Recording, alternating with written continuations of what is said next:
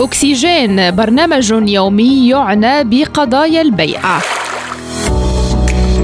وقفة عند ظواهر تخل بالتوازن الطبيعي للأرض. أكسجين نافذة خضراء على إنجازات ومبادرات لحماية كوكب الأرض. مستمعي ريم راديو أهلا بكم في حلقة جديدة من برنامجكم اليومي أكسجين. غابات الأمازون. أكيد كلما سمعتم هذا الاسم استشعرتم معنى الأكسجين رئة الأرض كما يقولون والتي تقع نسبة 60% منها في الأراضي البرازيلية. للأسف مهددة بخطر الاندثار خلال عقود قليلة وفق المختصين في حال عدم تدارك ما يحل بها من تدمير متسارع بفعل تضافر العوامل الطبيعية والبشرية السلبية من قطع واستنزاف لأشجارها واستثمارها بطرق مضرة بالبيئة إلى الجفاف والحرائق بفعل الاحتباس الحراري والارتفاع غير المسبوق في معدلات درجات الحرارة. ومع تفاقم أزمة تغير المناخ العالمية جاءت الدعوات الأخيرة لدول أمريكا الجنوبية التي تتشارك غابات الأمازون لتوحيد الجهود لحماية المورد الرئيسي لمكافحة ظاهرة تغير المناخ المتفاقمه البرازيل تعهدت بوقف الاختناق عن الأمازون.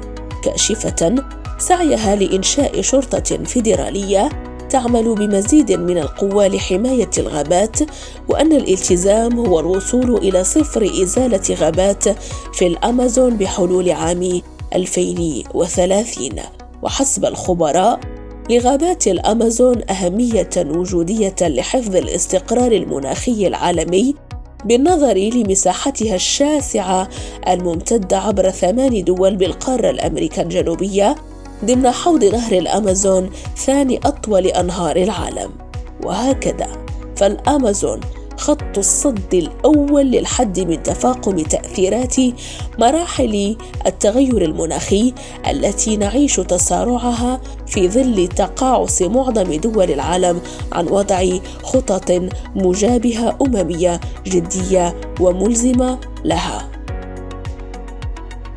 ولإنجاح جهود البرازيل لا بد من تكاثف جهود ثمان دول ضمن حوض الأمازون بمعزل عن تأثيرات ومصالح الشركات الصناعية ومراكز القوى العالمية المالية والمتعارضه مع مصلحة العالم في إنقاذ غابات الأمازون وعلى المنظمات والمؤسسات الأممية والدولية. دعم هذه الخطة القارية الهادفة لكبح جماح أصحاب المصالح والرساميل الطامعين في الأمازون على حساب أمن العالم البيئي حيث في حال تعثرت هذه الجهود واستمر التجاوز على توازن بيئة الأمازون فإن من الوارد جدا مستمعين أن يخسر العالم للأسف هذه الغابات خلال ثلاثين سنة قادمة فقط وتلك ستكون الكارثة العظمى. إلى هنا نصل لختام حلقة اليوم. ألقاكم غدا في حلقة جديدة وموضوع جديد دائما على إذاعتكم ريم راديو. دمتم في رعاية الله. السلام عليكم.